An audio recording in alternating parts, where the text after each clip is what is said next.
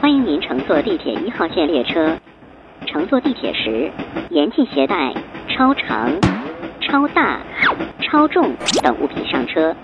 谢谢您的合作。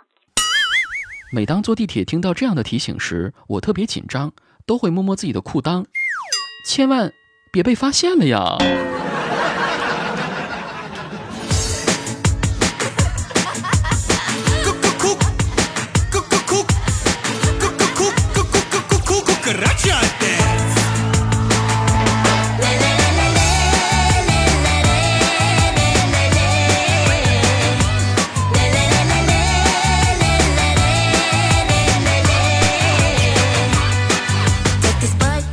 各位听众朋友，大家好，欢迎收听猴年农历新年后的第一期，有点 hold 不住，我是子木。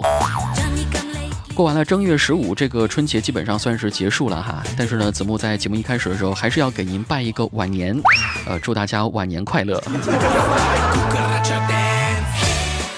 春运呢是春节的标志。今年我回老家呢，先是开车走了一段高速啊，然后呢是坐的飞机。走高速时间长的话呢，就要给车加油是吧？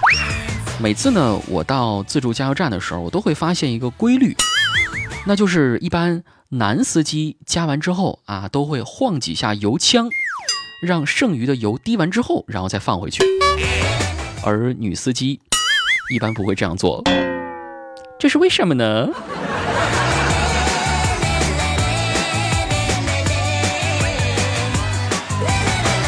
过年除了春运这个关键词之外，很多单位呢都会举办年会啊、做游戏啊、发奖金什么的。像我们群里的炒饭大叔啊，今年就算是赚到了，抽奖好几年了，今年终于是抽到了大奖啊！还参加了这个互动游戏啊，就是大家非常熟悉的你画我猜。这个游戏规则啊，相信各位都知道对吧？当时呢，炒饭合作的一个女同事啊，炒饭呢她是负责猜这个环节的，然后女同事呢是在台上去比划。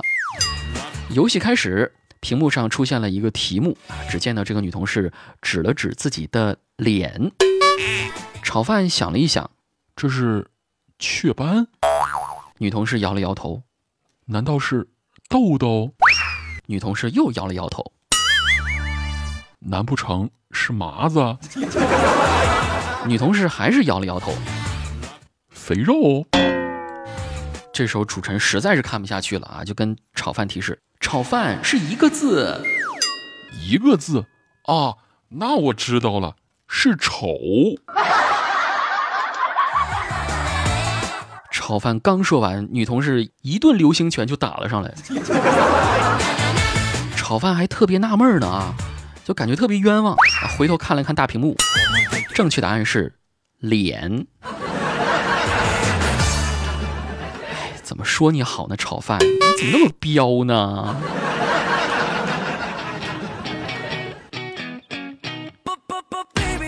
群里的九月啊，这个春节和几个女同事一块儿吃饭，冬天呢就想吃点热乎的哈，那就是火锅了。吃的是满头大汗的，再加上当时包间里面空调温度比较高，然后他们就吃了不到半个小时，一个个满脸流汗，妆都白花了，全花脸了。后来呢，没有办法，全都急匆匆的去卫生间去洗脸去了。等他们洗完脸回来坐下的时候，上菜服务员一下懵了，还纳闷呢：刚才那桌客人哪儿去了？他们吃完还没结账呢。你们一个个画的多厚啊！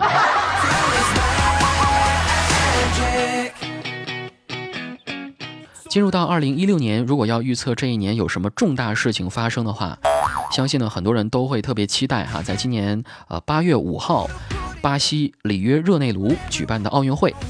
那此时此刻呢，各国的运动员都在进行到一个最紧张的训练阶段。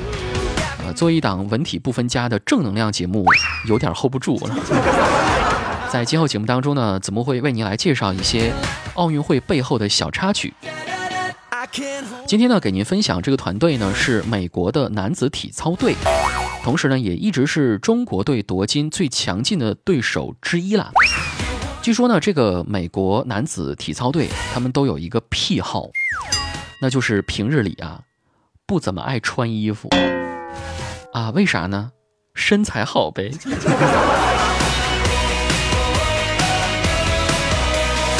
就在今年年初的时候呢，他们在巴西的海滩上啊拍下了这样的一个自拍照，呃，各位可以来关注一下本期节目的配图，就可以看到了哈。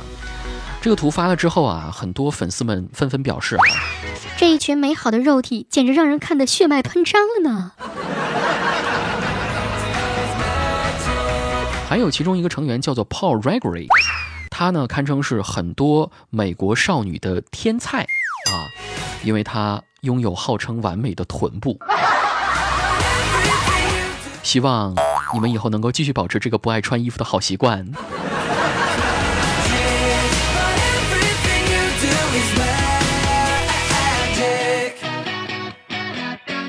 今年的奥运会，各位觉得咱中国最后的成绩会是如何呢？相信呢，到时候会有各种各样的预测哈。但是我相信啊，咱国家有两个项目是不用比就知道结果的，一个是乒乓球，一个是足球。你看前者是谁都打不过啊，后者，后者也是谁都打不过。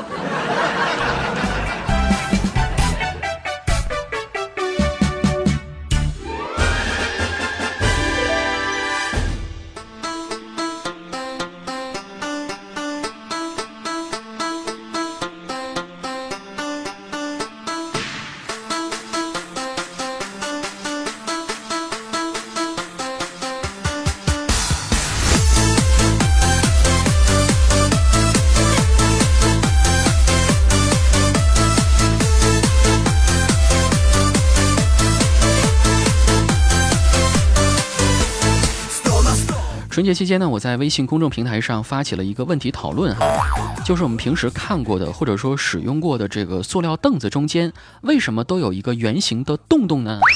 难道真是为了方便坐在上面放屁用的吗？看到各位的回答之后呢，我不得不说啊，还是有相当一波的学霸扑面而来，向我开始普及物理知识的。这种凳子的设计啊，主要还是方便运输啊，因为可以给它摞在一起嘛。如果说不开动的话呢，取开凳子的时候呢，就可能会因为上下两个凳子形成的一个密闭的空间，然后形成空气压力，导致拉开凳子非常的困难。而且如果说不开动的话，摞凳子的时候呢，也不容易摞得结实啊。各位还记得在初中的时候的物理实验马德堡半球实验吗？它的原理是一样的啊。就是内部的真空会导致拉开半球需要很强的力。当然了，除了学霸的回答之外啊，让我们再来看一看学渣们的回答。就是我看到这些的回答之后，我就觉得这不仅是学渣呀，个个都是巫神呢。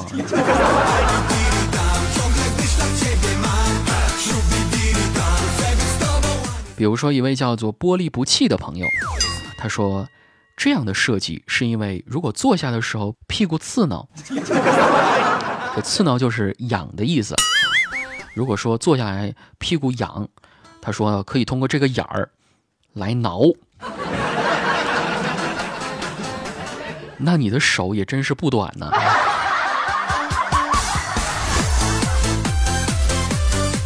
还有我们群里的若冰，他说这样设计的话呢，穿超短裙的女生坐在上面可以不粘，粘粘什么呢？装作听不懂的样子啊。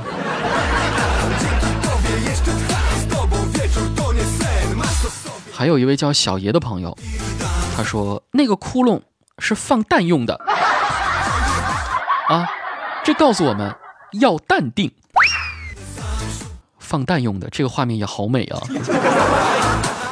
还有一位叫福尔摩喵啊，他也说这个是割蛋用的，说没有动呢，男生就会如坐针毡。我觉得应该说没有动的话，蛋会被压碎吧。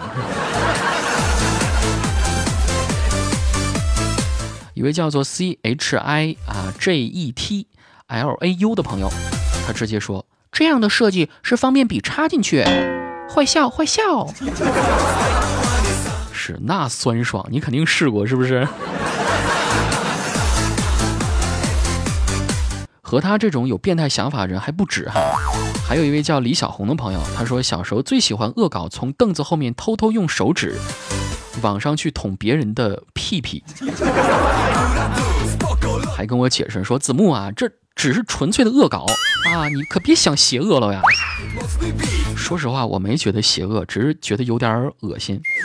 你说你捅进去之后，你再拿出来，如果也不洗手、不讲卫生，你再放嘴里，是吧？你再缩了缩了。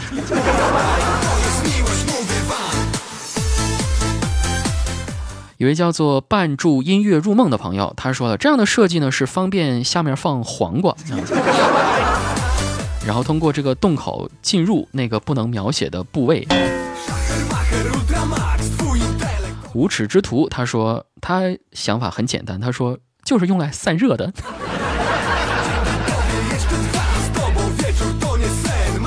还有一位想象力极其丰富的，他是名字叫做强强，他说这样的设计是为了留给会突然长出来的尾巴用的。想象力丰富啊！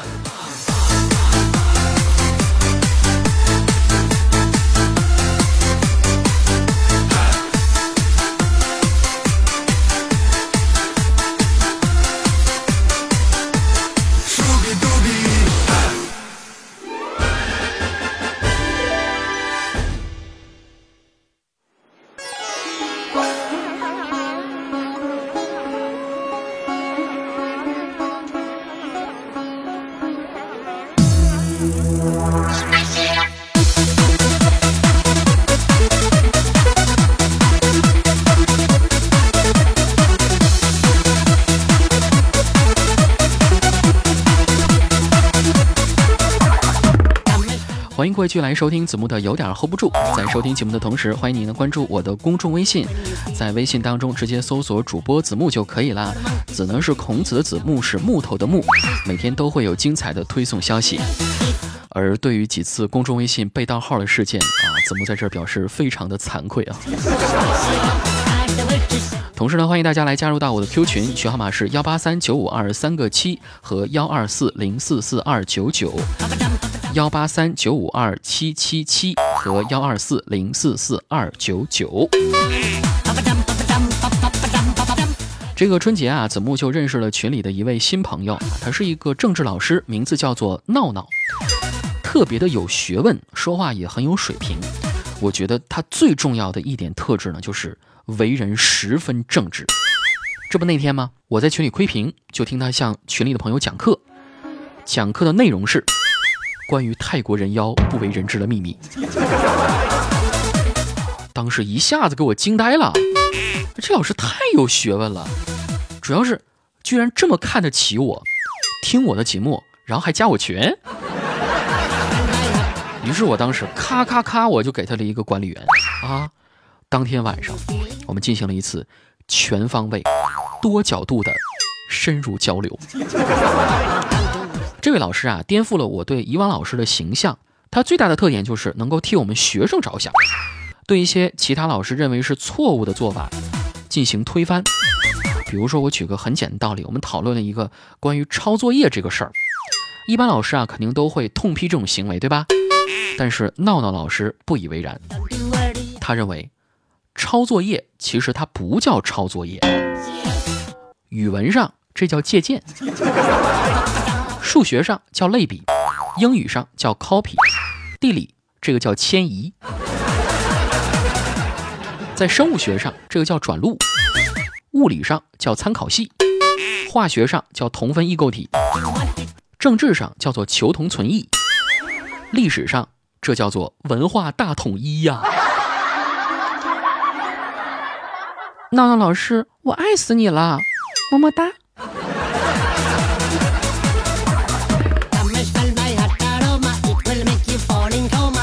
后来呀，娜娜老师还跟我回忆起他上学的时候，呃，关于他学数学的经历。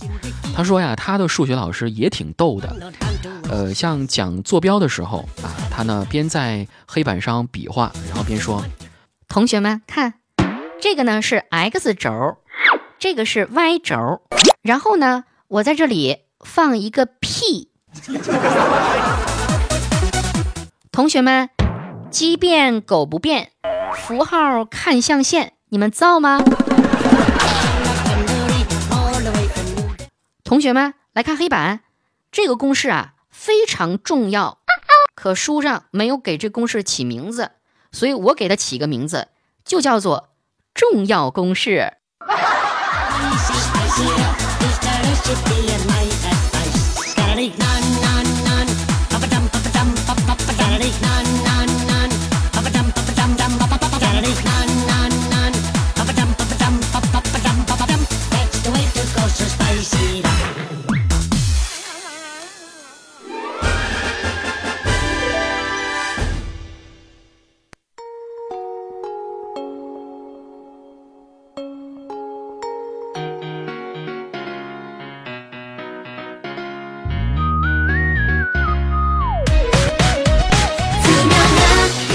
有点 hold 不住，接下来说一下我们群里的朋友哈。这过完了正月十五啊，一大批学生潮又要返校上课了。我们群里的浩淼同学啊，今天就回到学校，非常的疲惫。他就想啊，去澡堂洗个澡，然后回宿舍舒服睡一觉，多好，是不是？一进澡堂啊，发现有一块瓷砖上好像有什么东西，好像是什么字吧。他呢就弯下腰，才看清楚，上面写着：“同学，当你看清楚这行字时。”请小心你的后面。看那一朵朵菊花爆满山，盛开在我们相爱的季节。就算海水枯，就算石头也腐烂，我的心也不会再改变。群里浪浪这个春节就过得可怜一些了，气温比较低，他还生病了。今天去医院呀，大夫让他化验抽血，但是。浪浪左胳膊找半天也找不到血管，护士就说：“先生，您平时不爱做运动吧？一般呀，这不爱锻炼的人就是找不到血管。”听到这话，浪浪果断亮出他的右胳膊，哎，别说一下子就找到血管了。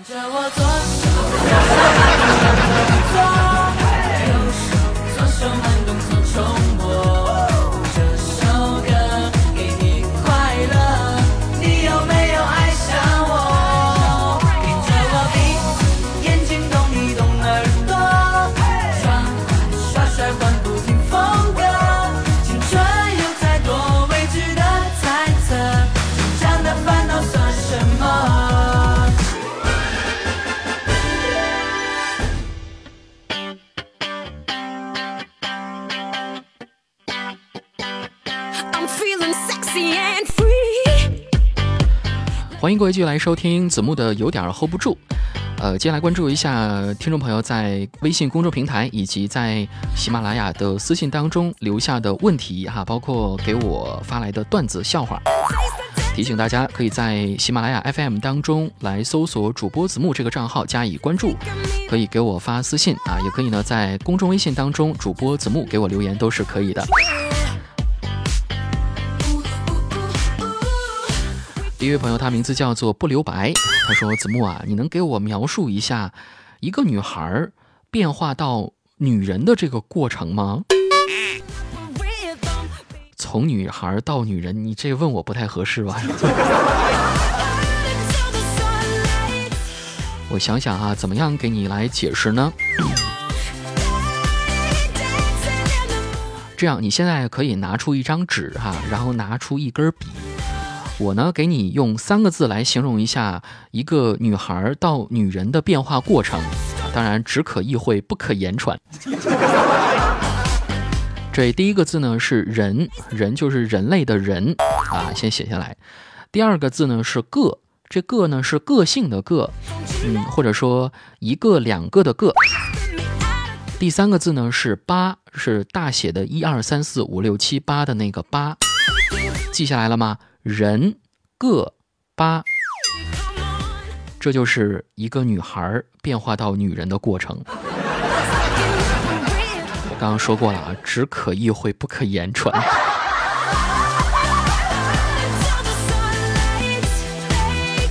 一位叫做“春去春会来”的朋友，他说呀：“子木啊，我们这儿啊比较小哈，这地方比较小，小地方生活呀，有一件事特别特别的烦。”那就是我每次去酒店开房的时候都会遇到熟人，彼此都不好意思打招呼，你说怎么办呀？这样，我给你出一个主意哈，以后见面也不会觉得尴尬。去酒店开房遇到熟人，你可以这么说：“哎呀，你家水管也冻坏了。”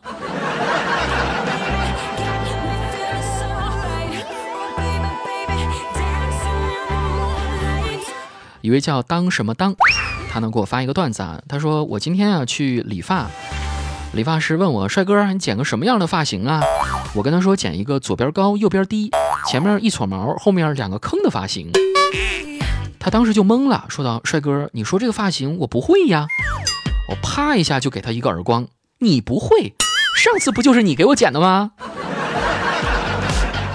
咋这么暴力呢？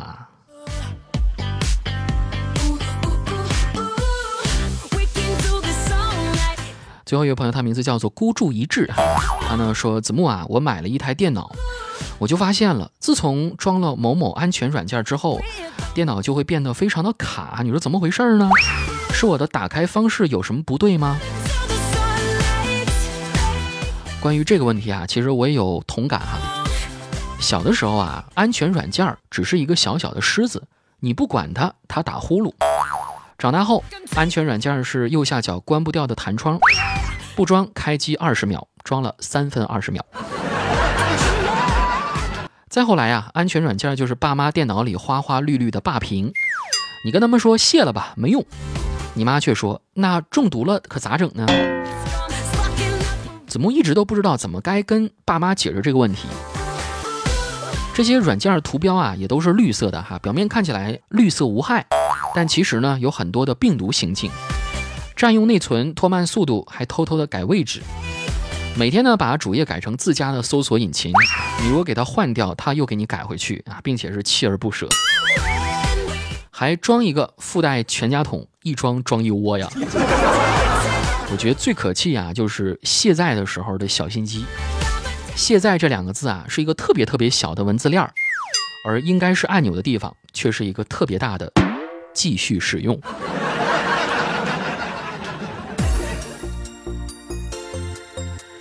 最后来关注一下群里的几位朋友啊，他们的心声。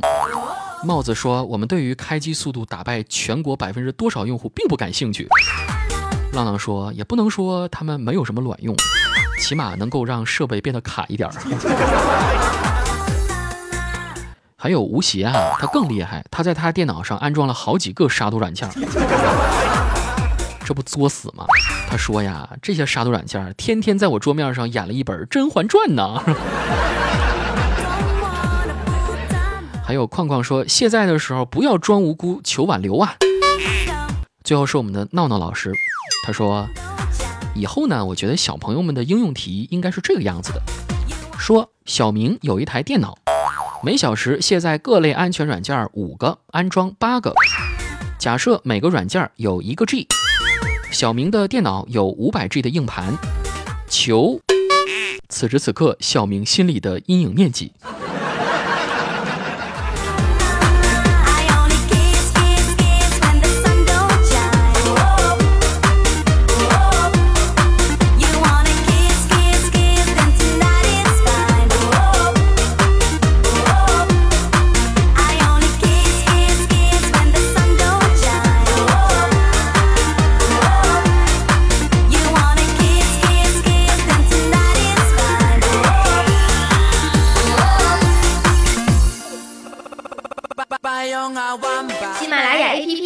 起电台新时代，节目最全面，视角最独特，操作最小白，互动最便捷。赶快进入苹果和安卓商店，搜索喜马拉雅，下载收听吧。喜马拉雅，听我想听。